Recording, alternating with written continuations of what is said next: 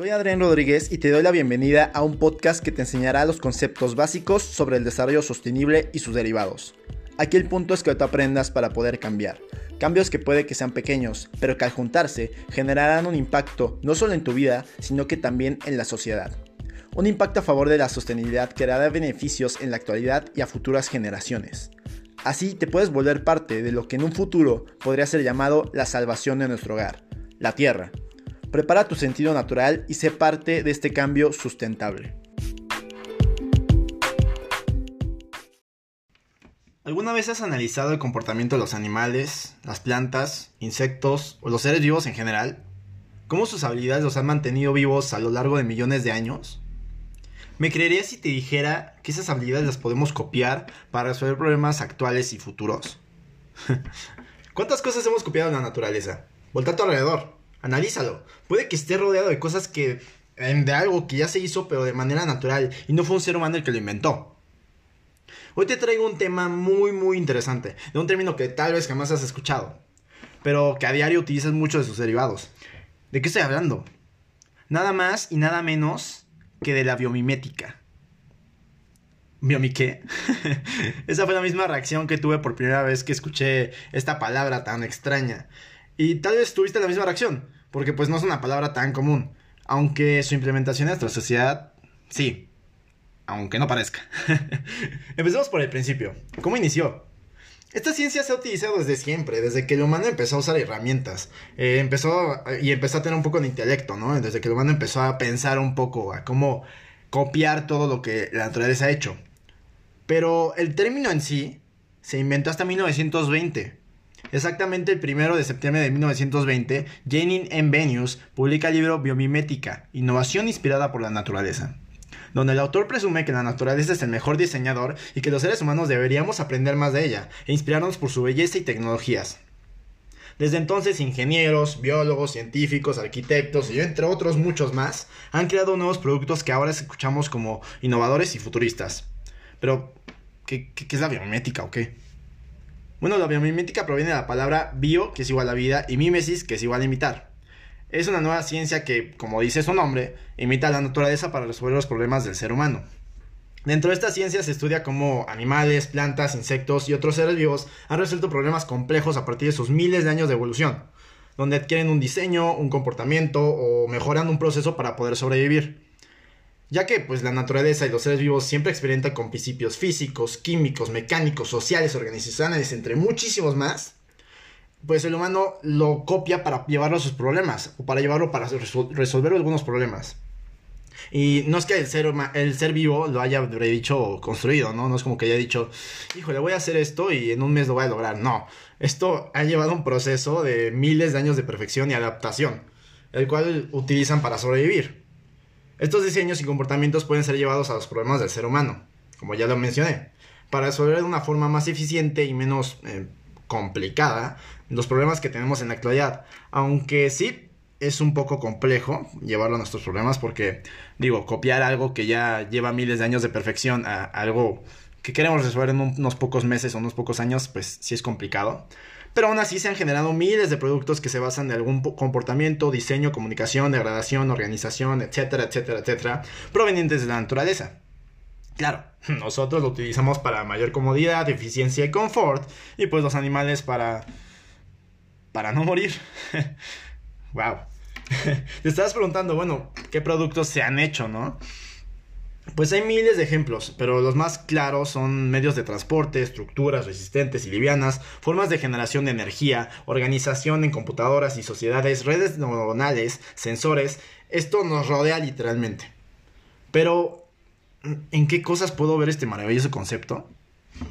Creo que hay un ejemplo que casi todos conocemos, que es súper famoso y reconocido, que creo que ya, ya se te viene a la mente, que es el tren bala.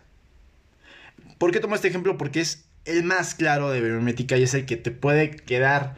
Literalmente te va a decir que es la biomimética. Así que, bueno, ¿qué, qué, es el tren bala o qué, qué ha hecho? Pues en la actualidad es una de las formas más rápidas de transporte en el mundo, llegando a velocidades de más de 600 kilómetros por hora.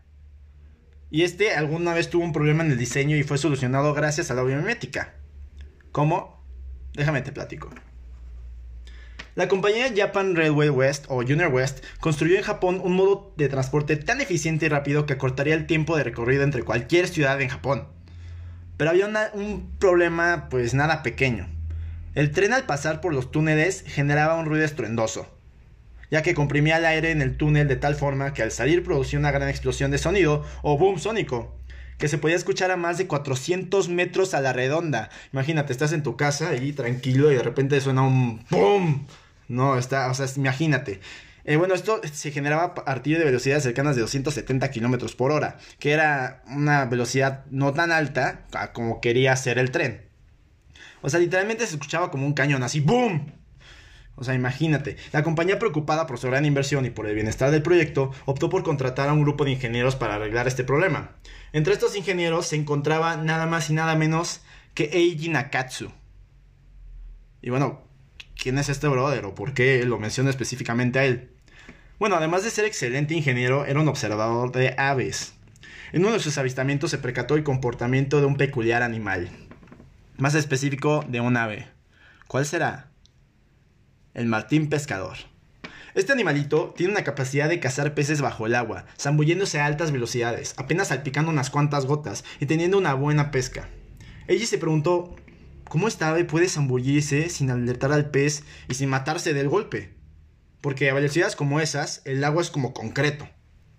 Se dio cuenta que la clave de esta maravilla era el diseño de la cabeza. El pico alargado y la suave curvatura de su cráneo hacían Martín Pescador una ave súper aerodinámica. Por lo tanto, decidió llevar este diseño a la cabeza del tren bala, Después de varias pruebas con varios diseños, el que más reducía este boom sónico era el diseño de Martín Pescador. Por lo tanto, lo utilizó para el diseño principal del tren bala, y no solo ya no generaba el boom sónico, sino que también logró que el tren fuera 10% más rápido, y redujo el uso de electricidad a un 15% menos. Pero no solo agregó el diseño de Martín Pescador, ¿por qué quedarse solo con eso? Sino que también corrigió aspectos basándose en la pluma de las lechuchas, de, lechuzas, perdón, como el pantógrafo, un mecanismo articulado que abastece de energía al tren, y también introdujo el diseño de abdomen de un pingüino Adelaida, cuyo cuerpo liso fue inspiración para la base del pantógrafo. O sea, este tren tiene todo lo que tiene que, todo lo que, tiene que ver con biomimética. O sea, está cañón. Pero bueno, Aumentó la velocidad de 270 km por hora a 320 km por hora con la misma o incluso menos energía. Lo que ayudó a que las siguientes generaciones de trenes les tomara un viaje de Tokio a Osaka, dos ciudades separadas por 515 kilómetros, un recorrido en, en carro se hacen 6 horas, se acortara tan solo 2 horas y media. Es como ir a Acapulco, ¿no? Es como literalmente en dos horas a Acapulco, no, o, a otro lado, incluso a, otro estado, a Oaxaca, no sé, o sea, es, una locura. Y esto nada más a velocidades de 300 kilómetros por hora. Y obviamente su diseño ayudó a otros trenes de levitación magnética a, llevar, a llegar a más de 600 kilómetros bueno, por hora en 2018. Esto con el simple poder de observar a la naturaleza e ingeniárselas para llevarlo observado a la resolución de un problema humano.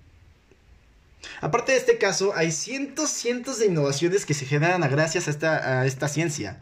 Bueno, y voy a darte otro ejemplo para que también quede claro y para que sepas otro ejemplo, ¿no? Es, es, importante. Este ejemplo es el de Google Maps, algunas empresas de paquetería y algunos softwares complejos. Adivina a quién mimetizan. A las hormigas. Sí, escuchaste bien. Biomimetizan a las hormigas. Y te voy a contar por qué. Las hormigas para conseguir comida siguen un camino de feromonas que una hormiga exploradora dejó de ida y de vuelta. Esta exploradora busca alguna fuente de alimento cerca del hormiguero. Al hacer esta búsqueda implacable, deja un rastro de feromonas. Si la hormiga no es devorada y consigue el alimento, vuelve por el mismo camino, dejando un rastro más fuerte de feromonas, avisando así a las demás hormigas que hay un nuevo camino para la comida. más rápido, seguro y sin depredadores al acecho. Por lo tanto, todas las recolectoras toman el camino con más feromonas. Si en este camino hay un obstáculo, se cae, no sé, una ramita o se cae un tronco, pues las hormigas pueden cambiar de dirección y al hacer esto, el camino viejo se empieza a quedar sin feromonas, ya que pues no es transitado y el camino nuevo es ahora el que tiene más feromonas. Por lo tanto, las demás hormigas optan por usarlo. ¿Dónde, dónde habré visto esto? Claro, en Google Maps o Waze. Si quiero llegar a algún lugar, los satélites utilizan las señales de algún usuario y calculan el mejor camino para llegar a nuestro destino. Si llega a haber una congestión, la aplicación nos dice por dónde es más rápido y optamos por usar esa ruta, como un camino de feromonas. Impresionante, ¿no? Pero hay muchísimos más ejemplos y te voy a dar otros para que también tengas en cuenta estos y también los busques si es que te interesa mucho este tema. Palas de aerogenerador que mimetizan a las aletas de las ballenas jorobadas. Se llama Well Power. Edificios con sistemas de regulación térmica, igual a los termiteros, que como es el caso del Eastgate Center en Harare, Zimbabue, esto sin necesidad de energía eléctrica. O sea, no necesita nada de energía y está súper fresco adentro. Increíble. El velcro, que es algo que creo que todos tenemos en casa o que al menos hemos ocupado, que copia la bardana con microganchos que se pegan a trozos de tela. O sea, esto también es de la biomimética. Copia a una flor que se pega a la tela. Bueno, hay otro que es celdas de hidrógeno, algo extrañamente parecido a las plantas, generando una fotosíntesis artificial, liberando oxígeno a la atmósfera como residuo. Son casi siempre empleados en carros, aunque son un poco caros, pero es lo que viene para el futuro. Y también se han diseñado trajes de baño con un diseño aerodinámico y con capacidad hidrofóbica, muy parecida a la piel del tiburón, como es el caso de Speedo Fastkin. O sea, puedes nadar muy, mucho, mucho más rápido. Eh, bueno, este estos son unos ejemplos de miles que existen ya y obviamente hay muchos en investigación que todavía se están, se están diseñando para poder implementarlo a los problemas humanos. Y bueno, estos ejemplos se llevaron a cabo con tan solo observar a la vida que nos rodea, de preguntarse cómo funciona y darse cuenta de cómo resolver un problema, problema dentro de la sociedad con lo que la naturaleza ya logró. Claro que si quieres una buena implementación de la biomimética debes tener en cuenta una pequeña herramienta, bueno yo diría un poquito grande, el uso de una espiral para señalar la naturaleza cíclica del proceso. O sea que es muy importante usar esta espiral, te diré por qué. Si quieres llegar algo de la naturaleza para la resolución de un problema humano, pues primero debes entender cómo funciona el proceso en la naturaleza y así comprenderás cómo podrá funcionar ese mismo proceso en la vida humana. Y esta espiral te ayuda muchísimo. Entonces, bueno, para que entiendas esta espiral, tiene seis pasos de los cuales se pueden llegar a repetir si es necesario. Los pasos por los que se pueden guiar son identificar, interpretar, descubrir, resumir, emular y evaluar para que entiendas mejor esta espiral, porque creo que puede ser un poco confusa, a mí me confundió mucho cuando la vi por primera vez, así que yo te voy a dar un ejemplo visual y bien explicado de cómo funciona el Instagram oficial de Asbet Cambio Sustentable. Y, y bueno, velo buscando y también síguenos, ¿no? Ahora sí, a lo bueno, a lo que deja. ¿Qué puedes hacer tú? Como recomendación, te invito a que vayas a lugares naturales, donde puedas observar todas las interacciones entre los seres vivos y su medio. Abre tu mente. Analiza qué problemas complejos ya se resolvieron, cómo este ser vivo lo resolvió y cómo lo puedo llevar para la solución de algún problema actual. Recuerda los pasos. Identifica un problema, interpreta la naturaleza, descúbrelo, resume el problema y la solución, emula el concepto natural y evalúa tu producto o proceso. Tal vez en ese momento de conexión con la naturaleza se te ocurra la idea que revoluciona el mundo y que podría resolver un problema de gran magnitud. Todo observando el comportamiento de la vida, de lo que nos rodea, de su belleza interna y de la maestría que los seres vivos han llegado a dominar gracias a millones de años de evolución. Esto lo puedes utilizar para tu trabajo, casa, vida social, para ser más organizado, etcétera, etcétera, etcétera. Puedes literalmente llevarlo a todo. Ahora, esto no significa que sea súper sencillo llevarlo, que vayas a ver un pajarito y digas, ah, mira, quiero copiar como él canta. Sí, voy a cantar así. No, para esto se requiere mucha, mucha investigación y muchos años de, ver cómo llevar ese, ese problema que ya que necesitamos, cómo llevar ese proceso o ese comportamiento pues, al problema, ¿no? Es, requiere mucho. Pero creo que aquí el valor primordial de este tema es saber que la naturaleza es la mejor maestra. Tenemos que respetarla, amarla y cuidarla para que nos pueda revelar sus secretos. Ahora, sé que estamos en una crisis mundial, no te estoy diciendo que salgas de tu casa para encontrar la resolución de todos los problemas del mundo y que por eso te contagies de COVID. No, mantente en casa. Tal vez puedas observar desde la ventana si tienes jardín o si puedes ir a algún lugar súper aislado donde no te encuentras a nadie y respetes la sana distancia, es muy importante. Eh, de esa manera puedes conectar un poco mejor con la naturaleza, e incluso aislado es un poquito mejor, así aislado de la preocupación y, y de que te vayas a contagiar. Pero sí te recomiendo que cuando termine todo esto, porque sí va a terminar, hay que tener fe, vayas a esos lugares naturales llenos de vida, de tranquilidad y de todo tipo de tecnologías que aún no se llevan a los problemas humanos. Conecta con la vida que te rodea. Quiero que te des cuenta que la mayor escuela que existe en nuestra vida es la naturaleza. Que tenemos que cuidarla. Ella nos está enseñando literalmente cómo resolver nuestros problemas. Solo debes respirar, abrir tu mente, analizar y preguntarte, ¿cómo puedo llevar lo que ya se resolvió en la naturaleza para corregir problemas humanos y revolucionar el futuro. Nos vemos.